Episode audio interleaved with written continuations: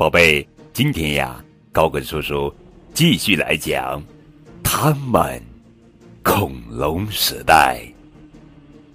每一个生命都应该受到尊重。赵闯会杨洋文，谨以此书献给丰富过地球的每一个生命。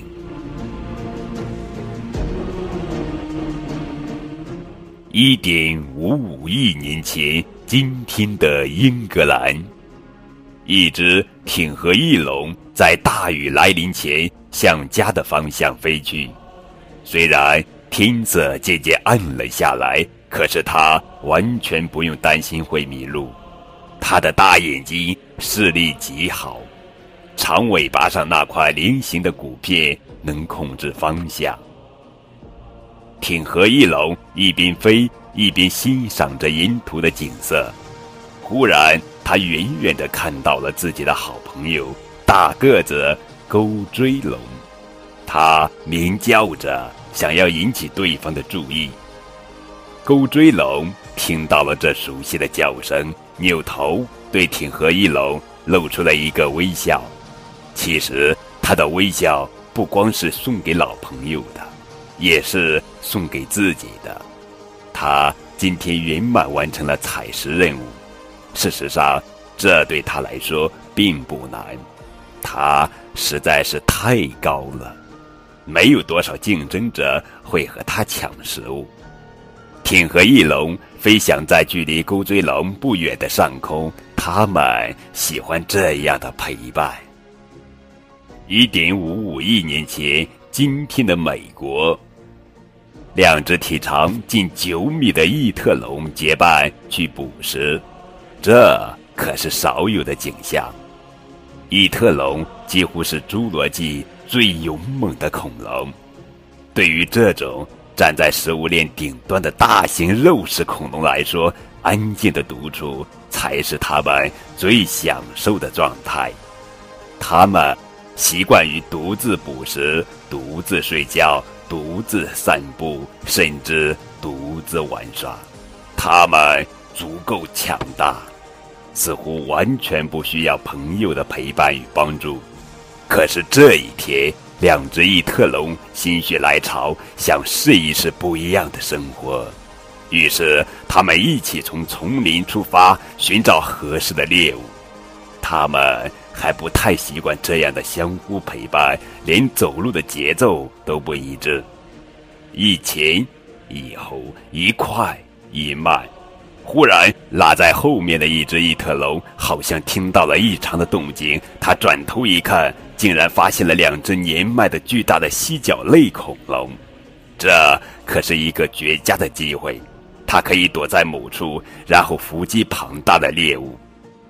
走在前面的异特龙对此毫不知情，他决定把这个好消息告诉他。瞧着吧，这就是朋友，即使这样强大，也还是需要。不知道从今天开始，他们是不是都要结伴而行了？一点五五亿年前，今天的美国。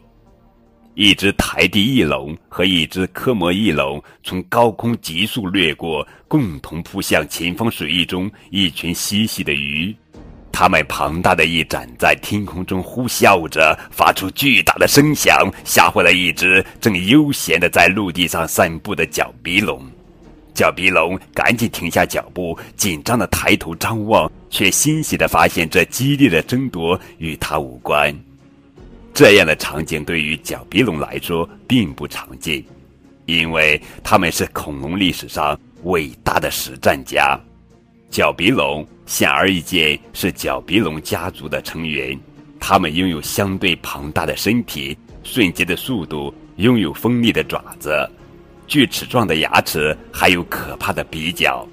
它们凭借自己的实战精神蓬勃发展，在诞生后没多久。便遍布于世界各地。一点五四亿年前，今天的德国，一棵粗壮的树干不堪雨水的浸润，重重的倒了下来。一旁的欧罗巴龙从惊吓中醒来，发现树干就倒在他身旁，他差一点就葬身于那棵该死的树下。欧罗巴龙平静了一下，想要看看究竟发生了什么事。他费力地将自己两个前肢上的大爪子搭在了刚刚倒下的树干上。哦天哪！他居然站了起来！欧罗巴龙兴奋极了，他几乎要把那条长长的脖子竖起来。他可从来没有想过这种感觉。他第一次看到了远方，那不是绕过无数树根看到的模糊的地面，而是穿过树干到达的辽阔的天空。他甚至感受到了不一样的空气。他深深的吸了一大口。欧罗巴龙兴奋的趴在树干上遥望。他看到了更加郁郁葱葱的植物，还有一个新奇而陌生的世界。欧罗巴龙决定到远方看看，不只为了远方的食物，更为了他从未见过的世界。一点五亿年前，今天的中国辽宁，一只朝阳龙被肉食恐龙追赶着跑进了树林。它在一棵粗壮的树干后面停了下来，四下张望，试图寻找一个理想的藏身处。面对如此危险的情况，朝阳龙极其冷静，没有一丝慌乱。作为日后抵御肉食恐龙攻击的主力军，角龙家族的元老级人物，它虽然还没有长出锋利的角，可是勇士般的气质早已经流淌在血液中。好了，宝贝。我们今天先讲到这儿，下期我们继续来讲他们恐龙时代。